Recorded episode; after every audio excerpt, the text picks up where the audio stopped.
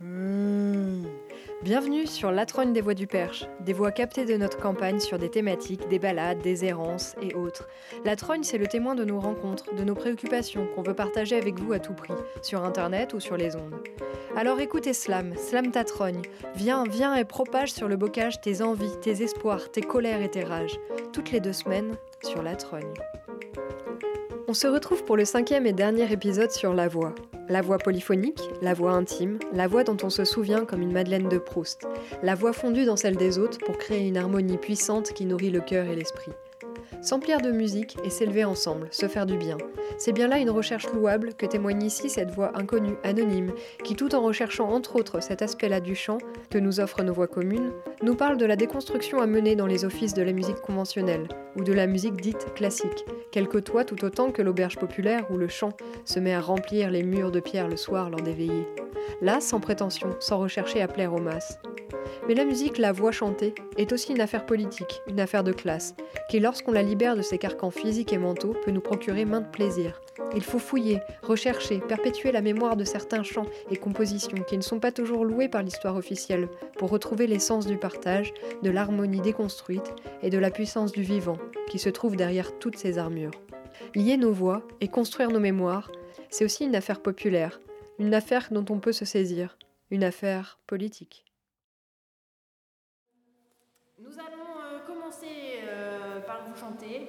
Un chant qui s'appelle Rosidicia, euh, qui est un chant ukrainien qui nous a été transmis par une amie qui s'appelle Bielka.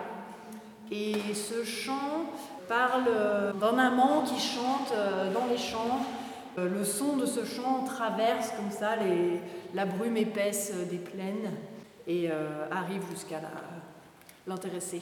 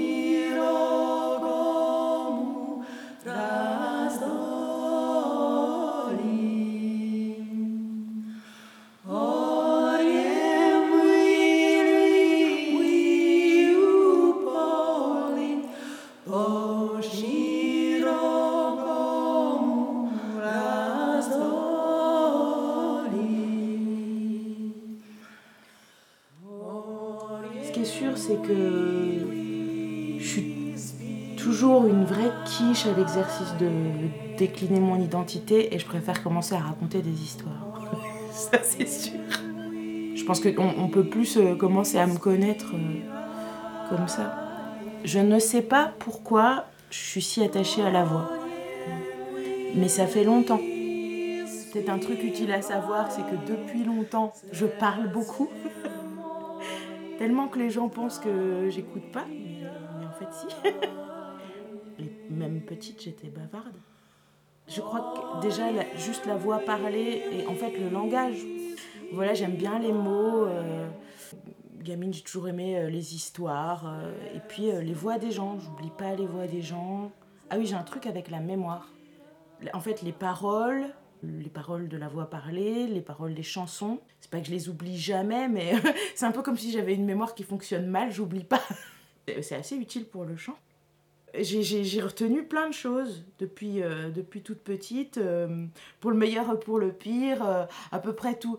Voilà, ma mère, elle avait des CD par exemple avec de la chanson.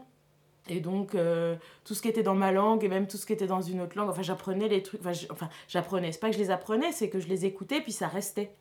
C'est terrible parce que c'est des trucs, c'est jamais ressorti quoi. C'est-à-dire que bon, bah, je sais pas, moi, il y a de tout. je sais pas, là, il y a l'intégrale des chansons de Bobby Lapointe, je les connais par cœur je connais toutes les chansons de Bobby Lapointe et tu peux me lancer, euh, ça, ça démarre ça s'arrête pas. Boris Vian, ou voilà, bon, à, l'époque c'était plus facile pour moi d'apprendre en français. Euh. mais, mais à part ça, j'aimais, la voix chanter aussi. Je pense, euh, ah, peut-être je me sentais un peu seule, alors j'aimais bien. J'étais beaucoup toute seule quand j'étais petite. Alors peut-être c'est ça. Je pense un des trucs marquants de mon enfance par rapport à la voix, c'était mon grand-père qui chantait euh, voilà, un peu dans les moments, euh, dans les repas familiaux. Et c'était, un, c'était déjà quelque chose qu'il avait reçu lui. Ses parents chantaient. Euh. Bon, moi j'ai grandi à la campagne, mais bon, alors il n'y a pas de téléphone portable, mais il y avait déjà deux, trois trucs comme la télé. On avait trois chaînes de télé, tout ça. Mais bon, lui, quand il était gamin, il était d'une famille très modeste, c'était des maraîchers toute la famille euh, passait euh, des nuits entières à faire de la, la transfo, à, voilà, je sais pas moi, écosser des haricots, tout ça. Bon, et puis, euh, c'était un moment pour les palabres, quoi, mais c'était aussi un moment pour, pour chanter, du coup, c'était une manière de se, raconter et puis de, profiter de ce moment, en fait, d'en faire autre chose que juste du labeur. Et c'est quelque chose qui, qui était resté fort, fort dans son cœur, quoi, qui était important pour lui, et qui, du coup, qui perpétuait, puisque, voilà, quand on faisait un repas de Noël ou quoi, il chantait. Euh. Et j'adorais ces moments-là, c'est vrai que c'était, pour moi, c'était magique. Beaucoup plus que, enfin, je, je, je, suis comme tout le monde, hein, j'écoutais de la musique, même si, enfin, voilà, j'écoutais euh, les CD de ma maman, j'écoutais des trucs à la radio, mais euh, c'était autre chose ce, bon, déjà, c'était du chant euh, a cappella, euh, d'un vieillard, 80 euh, ballets. c'était pas la même chose, quoi. C'était pas propre. c'était pas du chant propre. Et c'était des chants reçus dont on sait pas trop où, qu'il avait appris gamin, que ses parents lui avaient chanté, que les parents de la grand-mère lui avaient chanté, enfin voilà, des choses variées. Il y en a un en particulier donc, euh, qui, qui s'appelait Xenia, bon, qui, qui, qui, a une portée particulière parce que ce chant-là, non seulement il nous l'a chanté, mais euh, c'est un chant d'amour en fait qu'il a. Quand il, quand il était sur la fin de sa vie, qu'il en avait marre de vivre, parce qu'il en a eu marre à un moment. En fait, il a tenu très longtemps avec un cancer, puis à un moment donné, il en a eu juste marre. Et donc, quand il a senti qu'il voulait mourir, en fait, c'est une décision qu'il a prise, il a réglé le truc en deux jours, bon voilà en nous prévenant, tout ça. Et eh ben, parmi, il était très organisé. parmi les choses qu'il a faites, il s'est enregistré. Il a enregistré une chanson d'amour pour ma grand-mère, en fait. Et c'était cette chanson-là, Xenia. Donc, il a enregistré sur une cassette. Euh, voilà, il a plus de dents. Et puis, voilà, il chante sa chanson d'amour qui est. Ça se passe en Ukraine. et c'était quelque chose de très touchant. Voilà, quand ma grand-mère est, décédée, on a, on écouté ça aussi. Dans mon ta présence. Blonde slave aux yeux, livrons-nous tous deux à la pole danse. Ah, sans perdre haleine, dans son site fille de l'Ukraine, en guise amoureux, dans son qu'un beau rêve nous tienne grisés, et pour nous s'achève en de fous baisers. C'est l'hiver, le vent glaciaire, mais que nous importe? À l'hiver jaloux, l'amour avec nous, a fermé la porte. Ah, sans perdre haleine dans son cité, fille de l'Ukraine en guise amoureux, dans son qu'un beau rêve nous tienne grisés, et pour nous sa chair en de.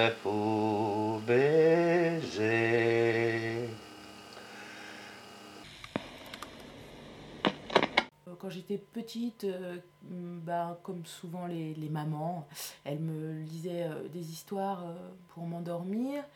Peu importe ce qu'elle me racontait, en fait, hein, j'étais rassurée par sa voix. Je pense qu'on a tous un rapport assez fort euh, à la voix des gens qui, qui nous sont proches, quoi. Des fois, elle me chantait aussi des chansons. C'est- marrant cet espace d'ailleurs euh, des contes et des chansons, parce que c'est des trucs un peu inquiétants. hein. Les contes, euh, ça fait peur, hein. il y a quand même euh, il y a des gens qui meurent, c'est quand même terrible, là. il y a des sorcières et tout. Et les, et les chants, c'était un peu pareil, elle me chantait, c'était très beau, mais elle me chantait à la Clairefontaine. Et c'est resté une Madeleine de Proust euh, pour moi. C'est vrai que ça me rappelle ma mère parce qu'elle me chantait souvent ça. Donc euh, voilà, on connaît le refrain. quoi. À la claire fontaine, m'en allant promener, j'ai trouvé l'eau si belle que je m'y suis baignée. Il y a longtemps que je t'aime, jamais je ne t'oublierai. Ça a l'air un peu nunuche comme ça. euh. Mais en fait, c'est l'histoire d'une fille qui s'est fait euh, éconduire parce qu'elle a. bah, parce qu'en fait, elle n'a pas voulu coucher avec, euh, avec le garçon dont elle était amoureuse. Donc, au bout d'un moment, les paroles, enfin voilà, il y a ce truc de chante, rossignol chante, toi qui as le cœur gai, elle, elle a envie de pleurer. Et puis après, elle dit qu'elle a perdu son amour sans l'avoir mérité pour un bouton de rose qu'elle lui a refusé. Enfin, c'est très imagé. Ça raconte des trucs un peu, un peu raides hein, quand même. Je pense que c'est un truc qui continue de me toucher d'ailleurs, de pouvoir parler de choses pas faciles. Le chant peut permettre ça des fois.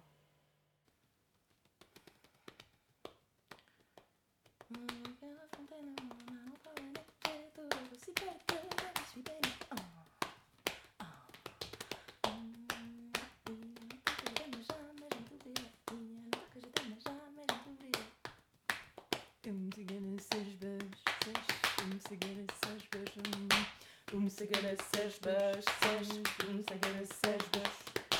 Vamos agradecer baixas, vamos agradecer baixas. Vamos agradecer baixas, vamos seis baixas. Vamos seis baixas.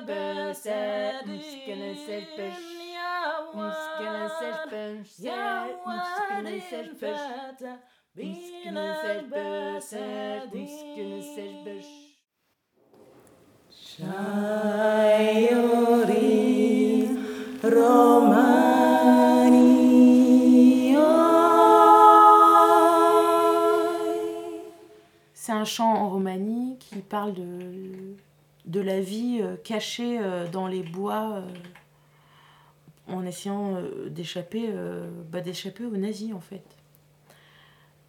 Voilà, c'est pas très joyeux, mais c'est un chant que je trouve très très beau et notamment parce que c'est un chant où en fait on cherche, on joue avec la fausseté en fait. Les deux voix jouent à frotter et à faire des notes euh, bizarres entre les notes du piano en glissant. Et ça, ça fait partie des choses qui, ouais, qui m'intéressent aussi particulièrement dans la musique de, de, de tradition orale, c'est que on n'est pas du tout sur une culture musicale et sur, on n'est pas sur la même justesse en fait. On n'est pas sur le même. euh, souvent, c'est de la musique euh, non tempérée. Ça, c'est un terme technique pour dire que les notes ne sont pas euh, exactement celles du piano c'est une musique qui, qui, en fait, qui est plus fondée sur les propriétés du son, euh, les propriétés physiques du son. C'est-à-dire que le son, il a, il a sa propre manière de résonner. Et en fait, euh, quand on écoute bien, c'est les harmoniques. Euh, toute note, en fait, contient en elle-même une infinité d'autres notes. Et donc toutes les notes de la gamme, mais en fait pas exactement les notes de la gamme telles qu'on la connaît maintenant dans la musique classiste occidentale, qui ont été un petit peu déplacées en fait par rapport aux propriétés physiques du son. Bref. Donc ce chant justement, il, exprime très fort la douleur aussi dans les frottements et les jeux de fausseté, quoi. Je sais pas comment dire autrement que fausseté, c'est évidemment pas de la fausseté, mais. Et la voix, la voix du dessus, elle, elle fait aussi euh, une ondulation comme ça, et elle fait aussi des glissando, et, et, et c'est toute une recherche de justement pas. Euh, de pas glisser euh, en parallèle vraiment et de laisser pleurer en fait euh, la voix et de la laisser grincer parce que justement c'est pas très joyeux ce dont on parle.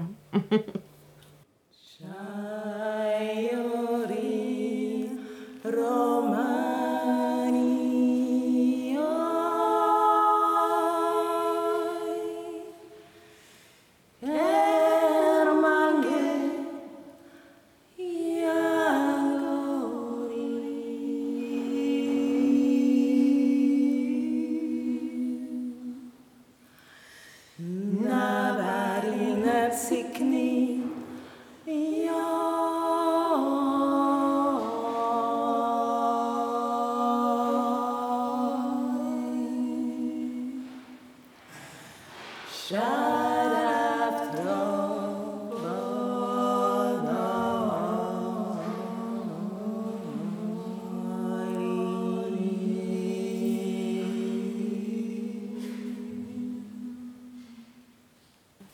J'ai essayé, j'ai essayé de faire de la musique quand j'étais petite. euh, j'ai essayé de faire du piano. Et ça s'est très mal terminé. Il y a eu une grosse coupure pour moi euh, avec la musique pendant très longtemps. C'était mon premier instrument. Encore aujourd'hui, euh, j'ai- j'ai j'ai- j'ai peur du piano. Enfin, en tout cas, quand je me mets devant un piano, je me sens bête. Parce que ma, ma prof de piano avait finalement. Ben, m'a virée en fait. hein. Elle m'a- dit qu'elle voulait arrêter de me, me donner des cours parce que j'étais trop mauvaise. Et que hum, et qu'il fallait que je fasse du solfège, que du solfège, et que quand j'aurai un meilleur niveau en solfège, je reviendrai la voir. Et donc euh, j'avais fait ça pendant un an, que du solfège, sans plus toucher à mon instrument du coup. Enfin, sans plus toucher, sans avoir quelqu'un pour m'accompagner là-dedans en tout cas. Euh, bah ça, ça a tout tué, hein, clairement. J'y suis jamais retournée la voir. Et en fait, euh, pourquoi je te raconte ça? Parce que bah parce que c'est le chant qui m'a ramené dans la musique. Et pour le coup, sans solfège, le chant, il m'a ramené dans la musique euh, vraiment tout, tout à l'oreille quand j'ai découvert la musique de tradition et de transmission orale justement, qu'on pourrait appeler donc euh, musique trad, euh, voilà, ou qui est de la musique euh, populaire, quoi, qui est pas de la musique écrite, et en particulier la musique polyphonique, donc à plusieurs voix. J'ai fait des rencontres qui m'ont permis de découvrir ce répertoire, et là, ça a été un peu une révélation. Tout se faisait à l'oreille, j'ai pris énormément de plaisir, et j'aime énormément de musiques différentes, mais c'est en tout cas cette musique-là que j'aime le plus faire et transmettre. En ce moment, en fait, je me pose plein de questions politiques sur la musique. euh, je commence à mettre des mots là-dessus. Pourquoi je préfère cette musique euh, Bon, alors déjà, il y a la, polyphonie.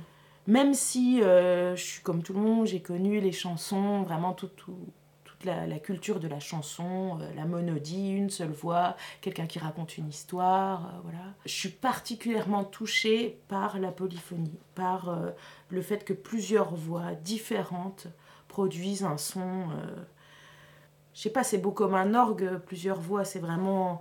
Ça peut être un gros truc, quoi! la, musi- la musique chorale, c'est vraiment très puissant, et puis. euh, et pourtant, c'est quelque chose qu'on fait entre guillemets tout nu, on a juste son corps. C'est voilà, tout l'instrument, quoi. Et en même temps, ben, ça peut être extrêmement riche. Donc le, le fait qu'il y ait plusieurs voix, je pense que ça, ça, ça apporte une richesse musicale, euh, voilà, euh, voilà déjà purement euh, musicale. Ensuite, humaine.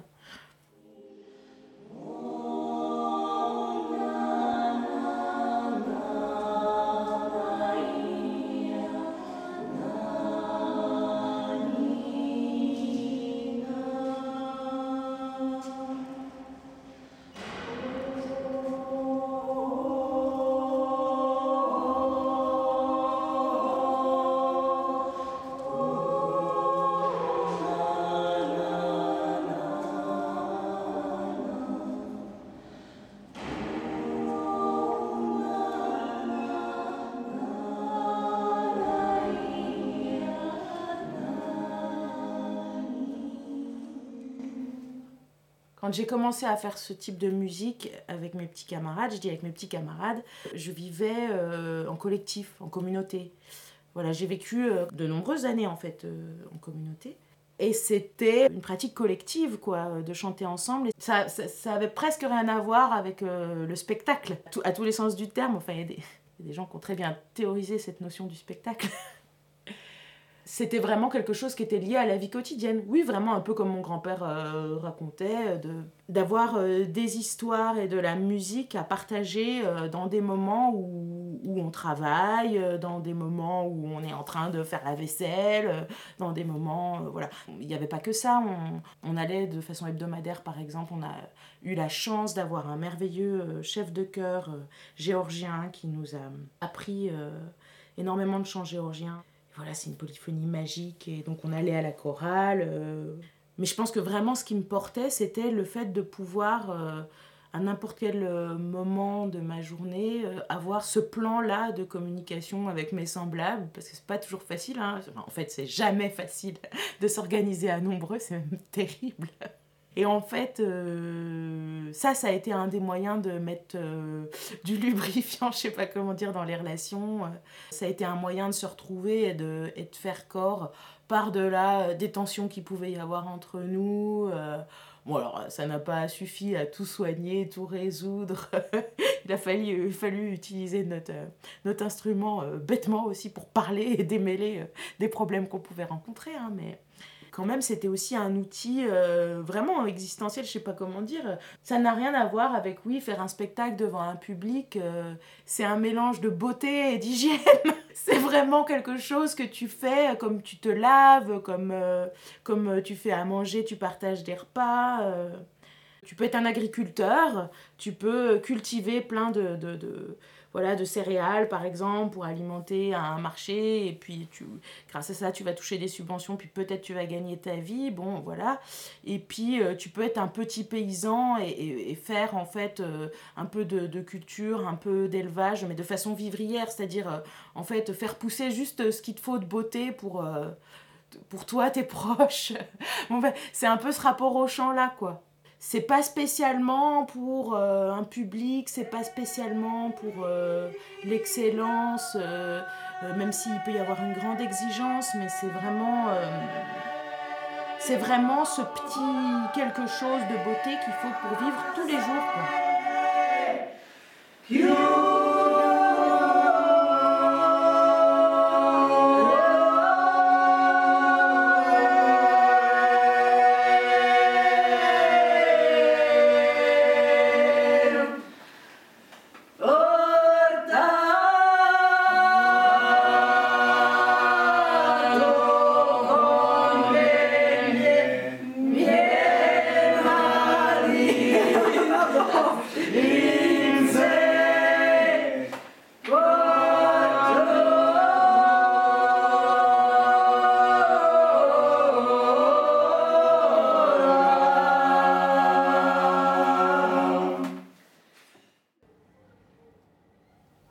Ça va faire 4 ans que, que j'ai repris des études de, de musique euh, plus orthodoxes.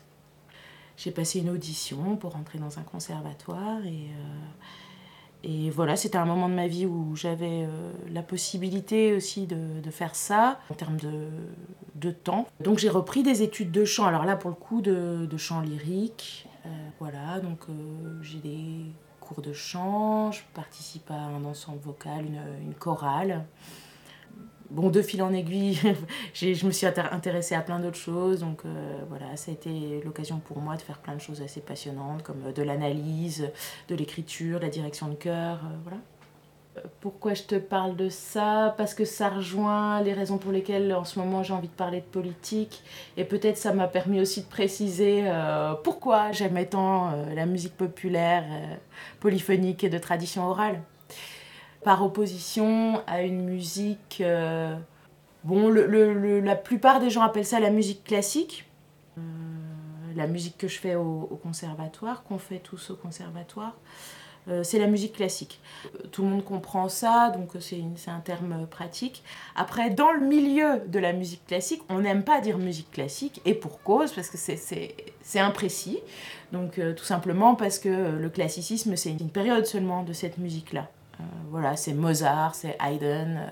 Euh, ça laisse de côté euh, tout ce qui a précédé, en fait, dans cette histoire de la musique. Donc, ben, le baroque, la Renaissance, la musique médiévale. Et puis, ça laisse de côté ce qui a suivi, le romantisme et ainsi de suite. Donc, les gens n'aiment pas dire classique parce que c'est imprécis, ça, veut, ça, ça parle mal de cette musique.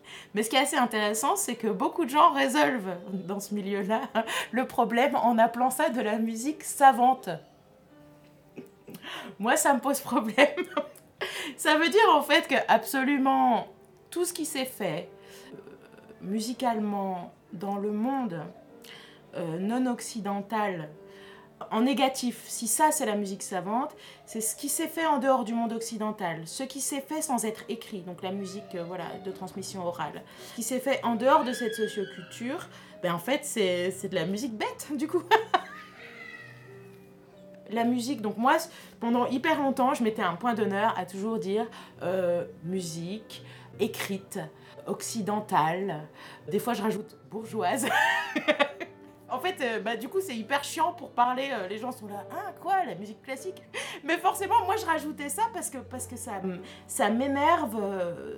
Bah, en fait, c'est une affaire de domination, c'est-à-dire que c'est une musique qui a su euh, comme d'autres éléments de la culture euh, occidentale, s'imposer et dominer le reste.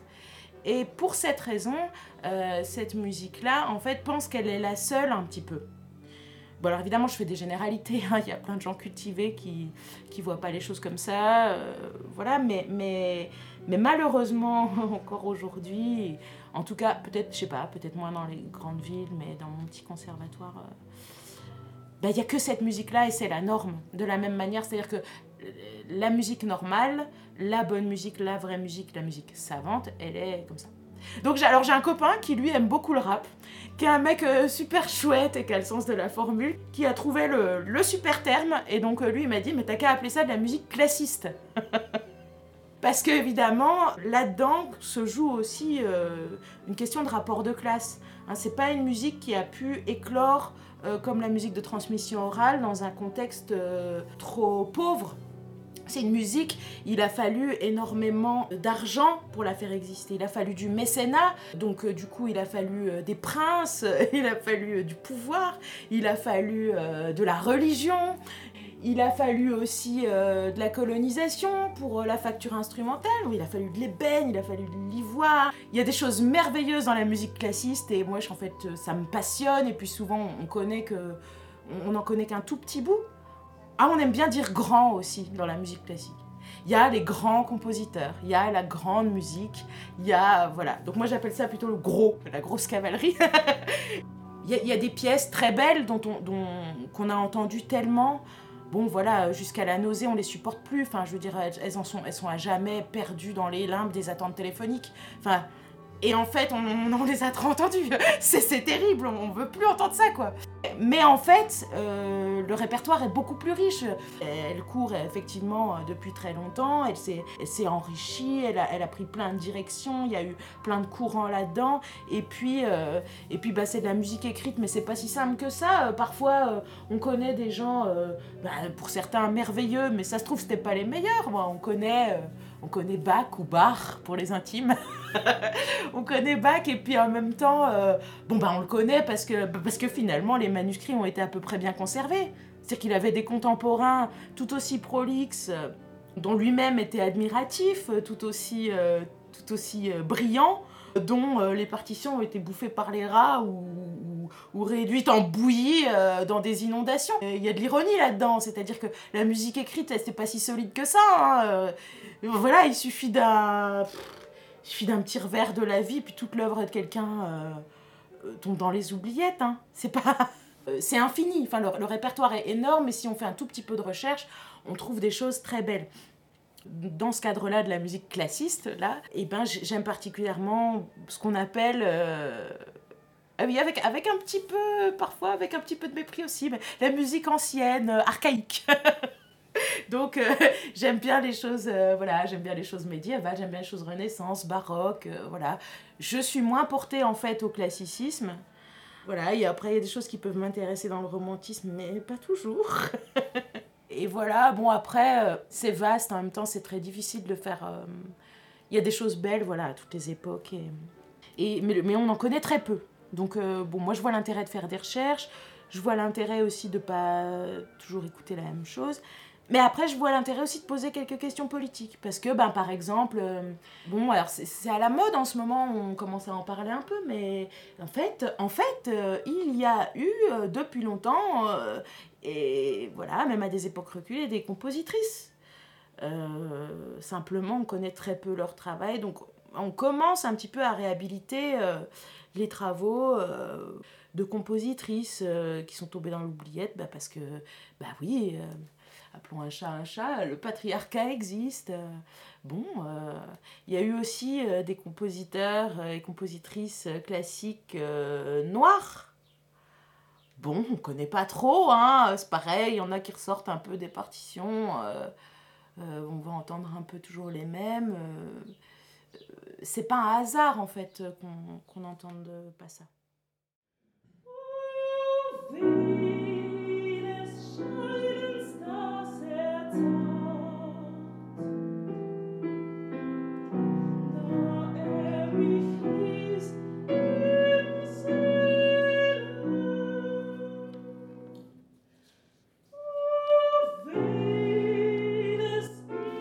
Ça, c'est un lead de Clara Schumann sur lequel j'ai travaillé euh, dans le cadre d'un atelier euh, conservatoire sur le Lied, donc, euh, qui est la mélodie allemande.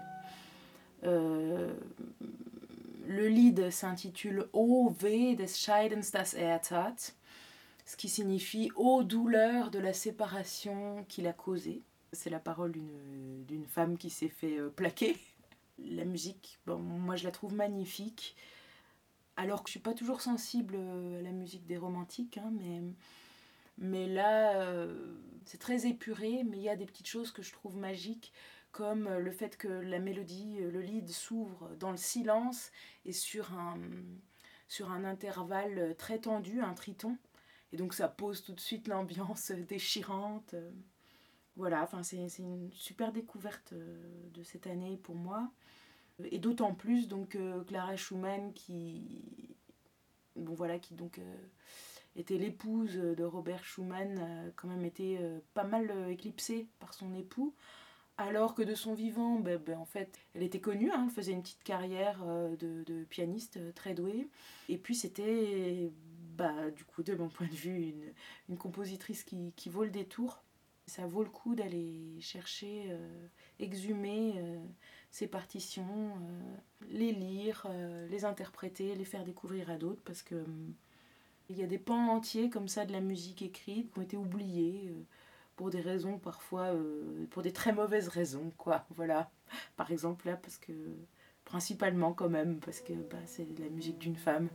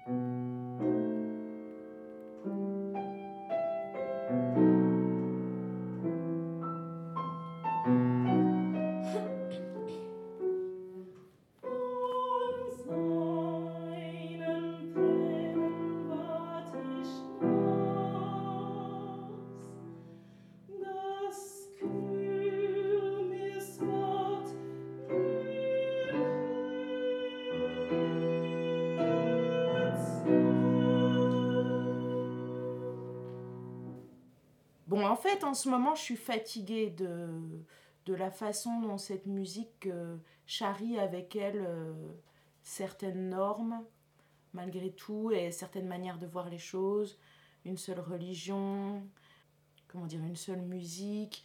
Moi, j'ai pas rencontré beaucoup de gens curieux. Et j'ai rencontré beaucoup de gens qui pensent que cette musique est la seule. Et c'est dommage parce que dans, cette musique-là, il y a, aussi énormément euh, de métissage, il y a aussi, voilà, riche et bon, que moi j'ai tendance à chercher.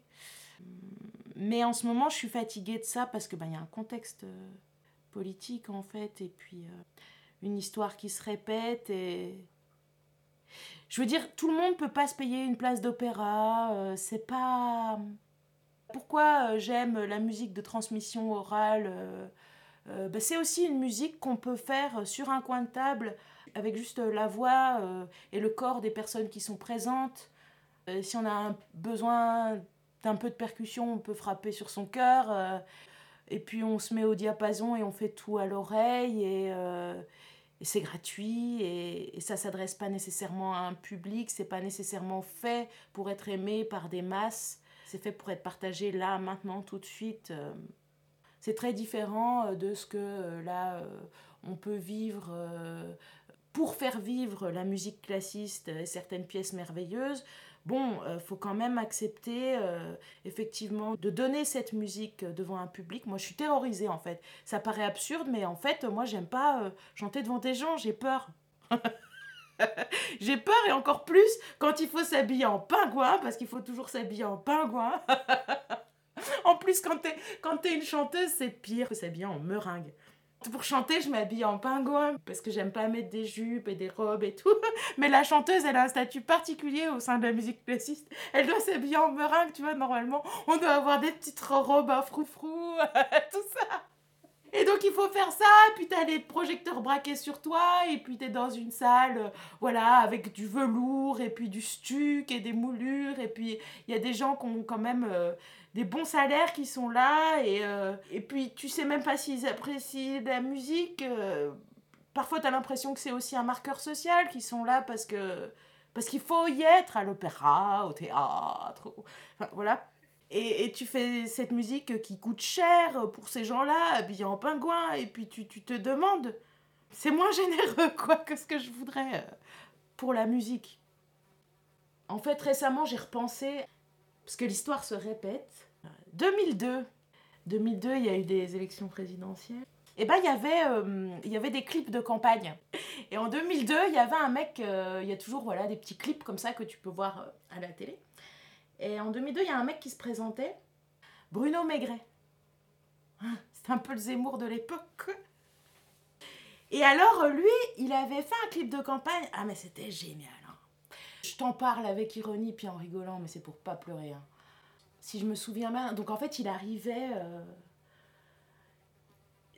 ça s'ouvrait le clip, tu voyais, c'était hyper cheap, tu voyais un mec rentrer chez lui, quoi. C'était Monsieur Maigret. Euh, il arrivait dans un appart et puis là il y avait de la musique et c'était de la musique orientale. Voilà, donc c'était, euh, ça chantait euh, dans une langue bah, probablement de l'arabe, hein, et puis, et puis c'était mélismatique. C'était vraiment ce genre de musique, ben, aussi très belle, alors qui pour le coup est pas polyphonique, mais qui va vraiment travailler sur l'écart de ton, des choses très, voilà. Donc euh, c'est de la musique comme ça. Il rentre dans un appartement, puis il y a de la musique comme ça qui passe, donc euh, je sais plus c'est quoi. Et alors là, on le voit qui attrape la télécommande. Et euh, alors oui, c'était infernal ce truc parce qu'en plus tout était pourri. C'est que dis-toi bien que c'est donc il écoutait ça sur une chaîne IFI et puis du coup il prend une télécommande et puis il appuie sur un bouton de la télécommande. Il y a des faux raccords dans le clip, enfin rien n'est cohérent. Le bouton de la télécommande a l'air de déclencher le bouton du volume, le potentiomètre en fait, le, volume euh, monte, et au lieu de monter le volume, en fait, ça monte pas le volume, ça change la musique. Et donc, ça fait un fade. Et donc, on passe de cette musique orientale à, euh, ben, en fait, de la musique euh, classiste, de l'opéra. Et là, on voit sa tête d'imbécile satisfait. Ça y est, on voit sa tête. C'est lui, c'est Bruno Maigret. Et puis, il y avait le slogan euh, Restons chez nous, ou restons, soyons, soyons maîtres chez nous. Je sais pas. C'était le truc le plus raciste que j'avais jamais vu de ma vie. C'était juste un truc, mais hallucinant, quoi. C'était. Euh, bah, c'était affreux, quoi. En fait, ça, dit assez quand même bien évidemment qu'il y a plein de gens qui aiment la musique classiste et qui sont pas racistes, mais ça dit la position qu'elle occupe en fait dans la société, cette musique et tout, qu'on le veuille ou non, cette musique peut être utilisée comme ça, quoi. Euh, On peut pas faire ça avec du rock, bordel, quoi. Et c'est dommage, voilà.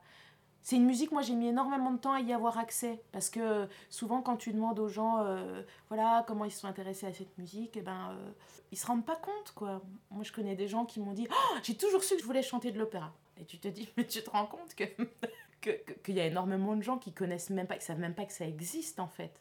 C'est pour ça aussi, musique classique, c'est que, euh, rends-toi compte que pouvoir dire ça, pouvoir dire j'ai toujours voulu chanter de l'opéra, ça veut dire que tu sais ce que c'est l'opéra, quoi. C'est un truc de fou. En fait, t'es une minorité, hein. Je sais pas, euh, moi, moi, cette musique, j'ai mis trop de temps. Enfin, je veux dire, concrètement, euh, voilà, j'avais la télé quand j'étais petite et euh, il y avait la 1, la 2, la 3. Mes premières grosses émotions avec la musique classique, c'était de la musique baroque. Mais je savais pas que c'était de la musique baroque. Donc après, quand j'ai cherché à m'intéresser à cette musique, je tombais sur des trucs classiques, effectivement. Et franchement, ça me, bah, ça me transportait moins. Mais voilà, moi, en fait, j'ai eu la chance de, de, de, commencer à, à savoir que ces choses-là existaient. Ben, certes, mes parents écoutaient vaguement deux, trois trucs, mais quand même surtout grâce à la télé et aux films. Aux, bandes originales. C'est-à-dire, en fait, euh, non, euh, j'ai pas toujours su que je voulais faire de l'opéra. Par contre, euh, oh là là, quand je regardais sur France 3, que je regardais tous les matins du monde, voilà, le film tiré du livre de Pascal Quignard, et ben euh, j'ai découvert cette musique incroyable euh, voilà de, de, François Couperin euh, les, les, les, le- les leçons de ténèbres voilà notamment la troisième leçon de ténèbres à deux voix voilà c'était de la musique en plus interprétée par des passionnés Jordi Saval compagnie tout ça. C'était magique mais voilà je regardais France 3 il y avait personne pour m'expliquer bah voilà c'est de la musique baroque c'était fait à telle époque c'est voilà, ça répond à tel code, pourquoi. Enfin, je, je savais juste que ça, ça me plaisait, voilà. Ça a pris énormément de temps, que effectivement, il a fallu que j'aille chercher euh, les choses moi-même, hein, parce que voilà.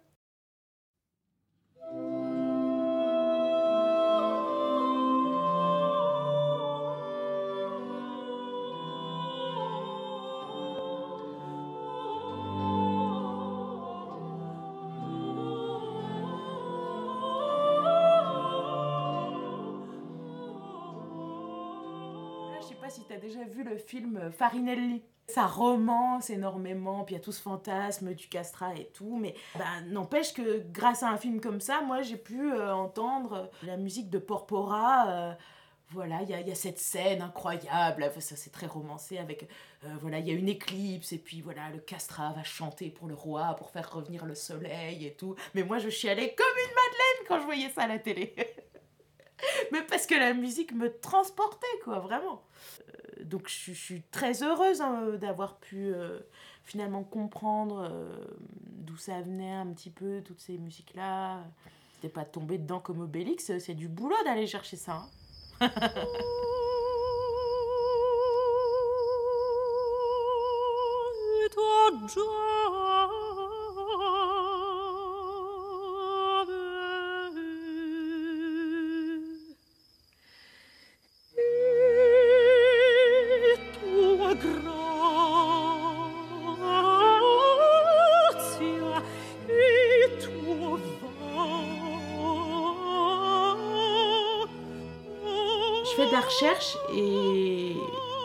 ce qui cadre pas avec l'histoire officielle.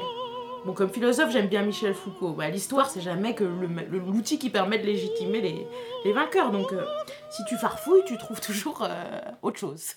ben, du coup, euh, je, cherche du répertoire. Tu vois, par exemple, par exemple dans, les, dans, dans la musique baroque, quelqu'un que j'aime beaucoup, un compositeur que j'aime beaucoup, c'est Henry Purcell. Et c'est vrai que quand on te parle de Purcell, on va, on va beaucoup te parler, oui, les, les grandes, les grandes pièces euh, sacrées. On va te parler de la musique liturgique, euh, ou en tout cas, qui, est- très belle, hein, mais il faut quand même, on te parle de ça comme d'une évidence, comme si le sacré naturellement euh, engendrait de la belle musique. Faut se représenter quand même que c'est des gens qui gagnaient leur croûte avec la musique. Donc en fait, les postes, ils étaient effectivement auprès des princes et à l'église. Hein il, fallait être maître de chapelle pour. Mais c'est c'est con, hein, mais pour avoir un salaire. Mais on n'en parle jamais comme ça, hein. C'est le sacré qui fait la belle musique. bon, bref. Mais si tu creuses un peu dans son œuvre, tu t'aperçois que c'est quand même quelqu'un, euh, bah oui, effectivement, euh, qui a écrit euh, toutes sortes de musique, mais aussi de la musique un peu impertinente. Il a écrit notamment un truc qui était très à la mode à l'époque, voilà, dans l'Angleterre voilà, du, du 17e, de la restauration. et eh ben, il, a, il a écrit des catches. C'est des canons donc c'est des petites pièces vocales euh, très courtes et euh, c'est des canons, euh, on va dire, c'est graveleux. Alors c'est un peu, bon, il y a des petits côtés douteux là-dedans, hein, c'est un peu viril, ça parle des nanas, d'alcool, de chasse, voilà. Et donc c'est ce qu'on chante entre gentilshommes à la taverne. et en fait ça va vraiment puiser ses origines dans, dans, de la musique très populaire et aussi euh, de tradition orale. Et en même temps, ça a été un genre vraiment... Euh, beaucoup de compositeurs euh, se sont appropriés ça et ont vraiment écrit beaucoup, dont Purcell, voilà, il en a écrit plus d'une cinquantaine, je crois, des catches comme ça. Et c'est des petits bijoux musicaux qui sont en même temps très accessibles. Et on sait pas beaucoup de choses sur la vie de Purcell, mais on peut vraiment penser qu'il y avait aussi toute une visée pédagogique parce que voilà, c'est quelqu'un qui écrivait ces choses-là, mais euh, qui était euh, publié aussi. Euh, et voilà, il avait, il avait un éditeur et il faisait des, des il faisait des livres comme ça de musique, hein, des, des méthodes. Et il y avait aussi les catchistes qui étaient un moyen bah, de faire de la musique assez simplement. Parce qu'en fait, faire de la polyphonie en, en faisant un canon, c'est assez simple. Tu apprends à quelqu'un une chanson, et puis on la fait tourner en boucle, et, puis on démarre en décalé, et hop, on a de la polyphonie. Donc c'est vraiment pédagogiquement, c'est un, un outil génial. Et euh, il faisait des bouquins et il faisait des petites pancartes pour afficher dans les tavernes, pour apprendre les paroles. Donc euh, il y avait vraiment euh, une volonté pédagogique, quoi, hein, vraiment de, voilà, ils expliquaient euh, comment on peut apprendre la musique, le contrepoint, euh, voilà, en, chantant ces trucs-là. Et en même temps, c'est des paroles, euh, bah, c'est très drôle, c'est très très drôle, il y a beaucoup de chants à boire, c'est impertinent, bon, voilà, donc après, c'est un peu macho, hein, c'était une musique d'homme. Donc ça, par exemple, je les ai, je les ai sortis de leur contexte. On est quelques-uns à co-organiser depuis quelques années une, une rencontre de chants tous les ans euh, entre passionnés justement euh, voilà, de, de, polyphonie. on chante beaucoup de chants de tradition orale, populaire, de plein de pays différents, dans plein de langues différentes. Mais c'est vrai que moi, j'ai déjà emmené là-bas du Purcell, bah, justement parce que voilà, c'est des canons et puis c'est drôle. Là, pour le coup, je l'ai sorti de son contexte et c'est des choses qu'on a chantées ensemble. Donc, il y, y, en a un, par exemple, qui s'appelle Tis Women. Tis women makes us love, tis love that makes us sad, tis sadness makes us drink, and drinking makes us mad. Et ce que ça veut dire, c'est euh, ce sont les femmes euh, qui nous font l'amour, c'est l'amour euh, qui nous rend triste, c'est la tristesse qui nous fait boire, et, et c'est la boisson qui nous rend fous et ainsi de suite. Donc voilà, et c'est très drôle que ce soit en canon parce que bah parce qu'en fait c'est voilà, c'est le, le, le, cercle infernal de la boisson. et donc c'est un cercle d'auto-justification comme ça euh, du gentilhomme euh, éméché à cause de son chagrin d'amour. Et, euh, et ça, fait, ça, ça fait de la très belle musique.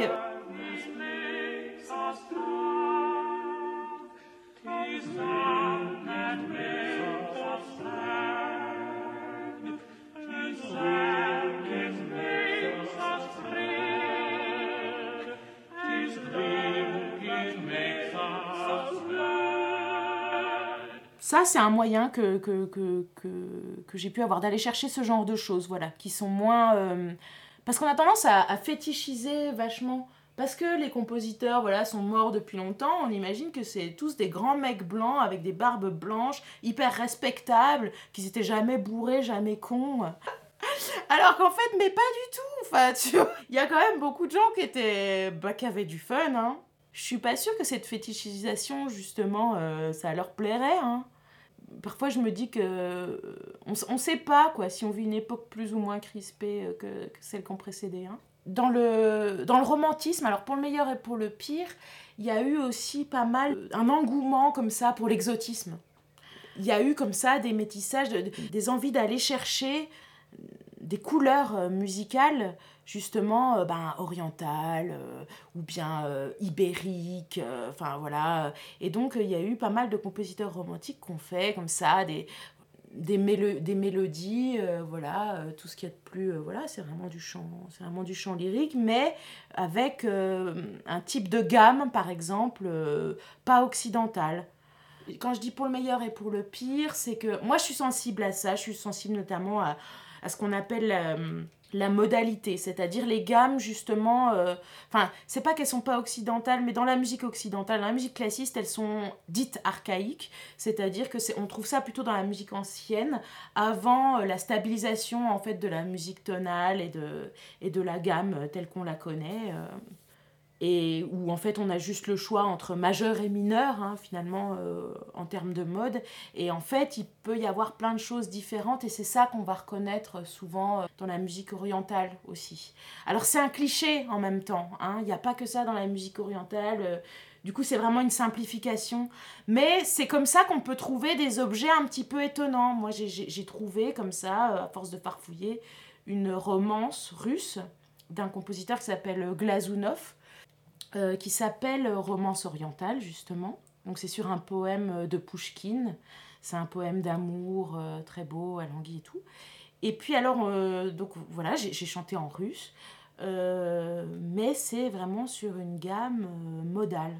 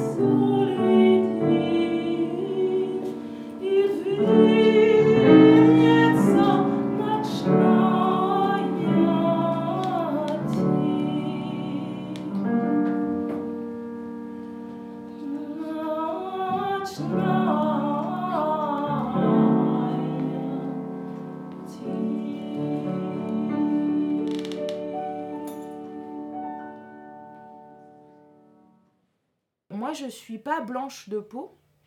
Alors c'est pas un truc qu'on se sent obligé de dire. On se sent pas obligé de dire quand on est blanc. Ah oui, au fait, c'est de la radio. Euh, mais euh, tu sais, au fait, je suis blanc. Moi, en fait, il faut que je le dise. enfin, il faut que je le dise. C'est pas qu'il faut que je le dise. Je préférais que ce soit même pas une question, mais la vérité, c'est que c'en est une. Ce qui fait de moi quelqu'un, voilà, donc euh, de minoritaire, dans le cadre d'un conservatoire, par exemple.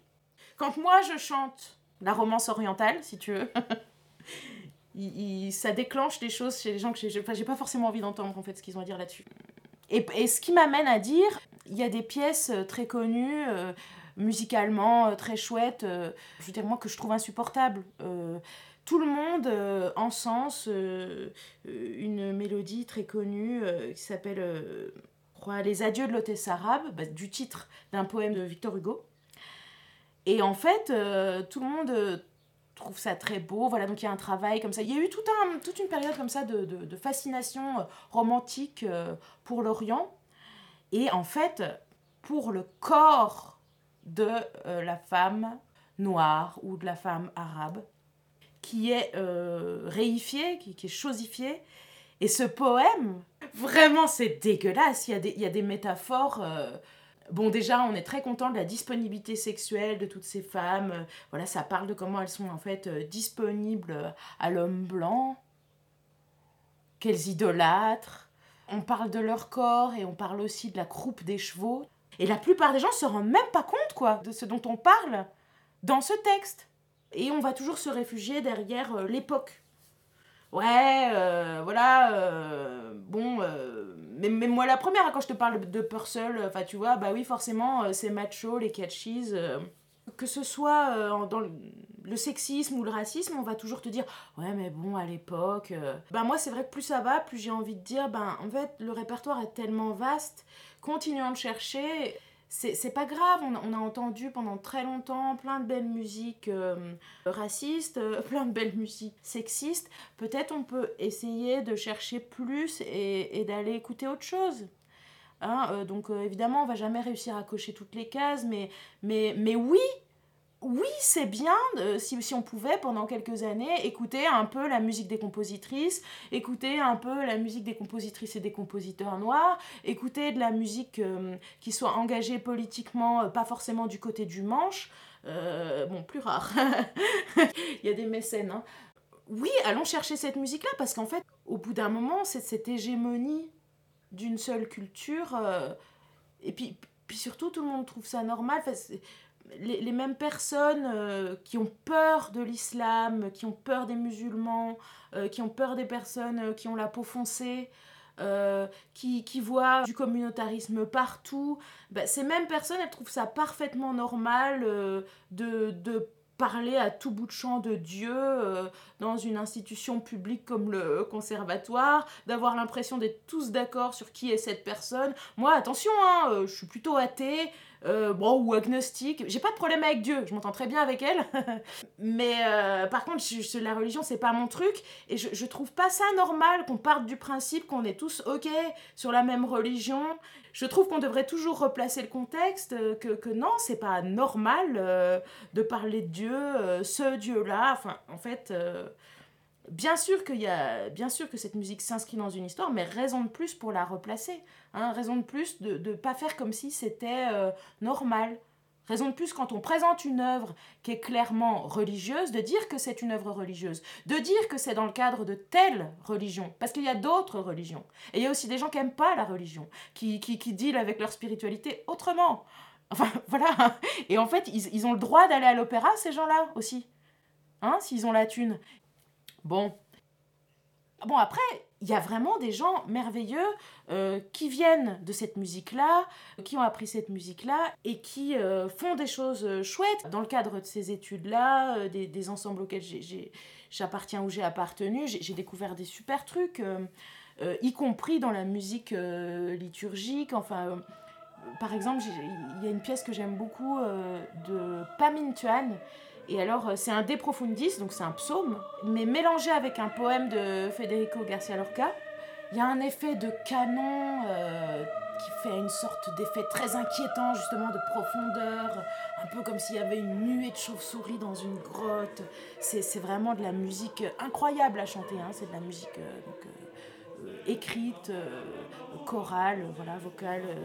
Ça, ça vaut vraiment le coup. Il y a, y a- y a- des il y a des gens qui, qui tentent euh, de faire se rencontrer les choses et on est super content qu'ils le fassent.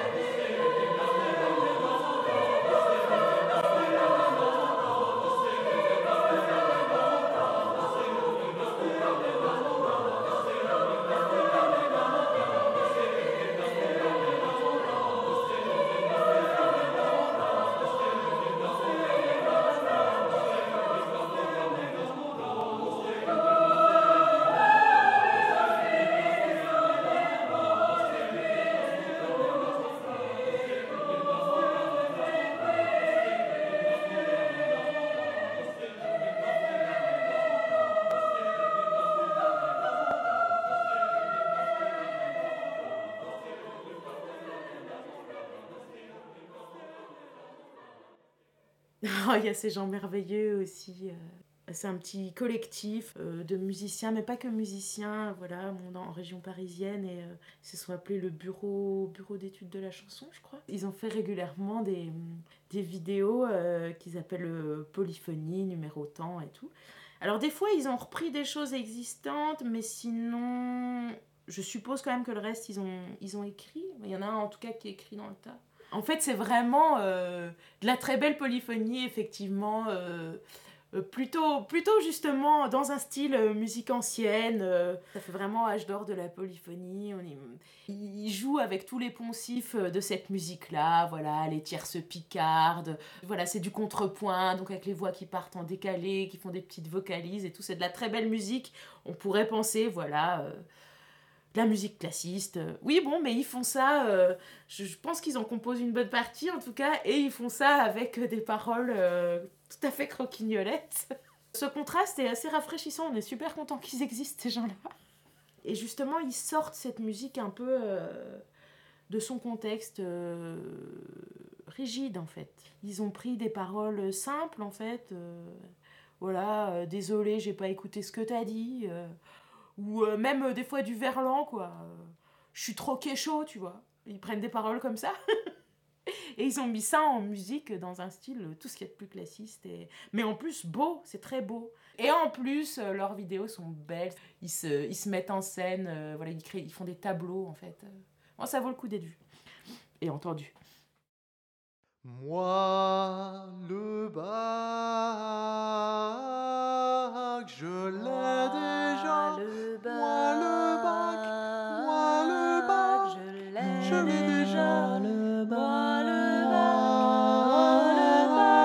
bac, je l'ai déjà. Je l'ai déjà. Je l'ai déjà. Je l'ai déjà. Moi, tu sais, Jean-Sébastien, moi le bac, je l'ai déjà. moi le bac, Je l'ai déjà. J'ai le bac, donc tes histoires.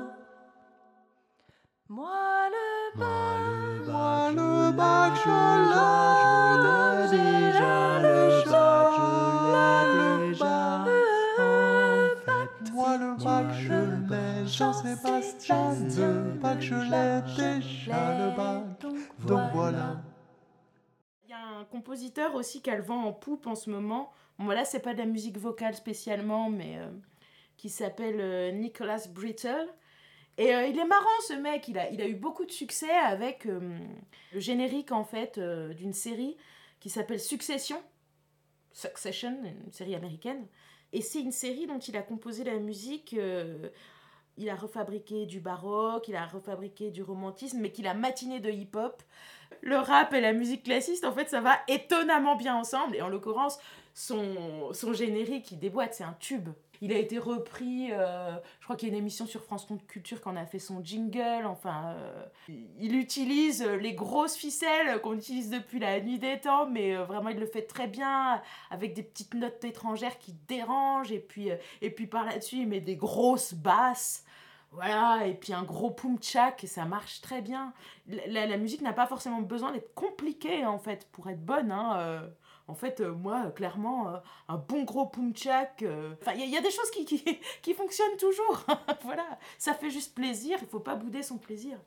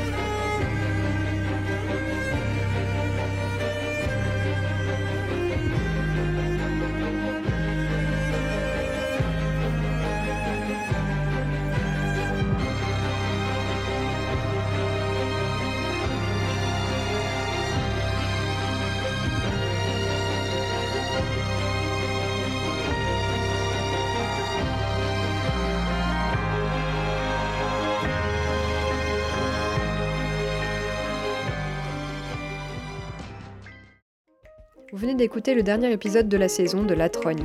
La Trogne cet été sera absente et reviendra sur les ondes à la rentrée avec un nouveau format. D'ici là, bel été à vous, les pieds dans l'eau, les mains dans le jardin, la tête dans les nuages. Mais pas trop, hein.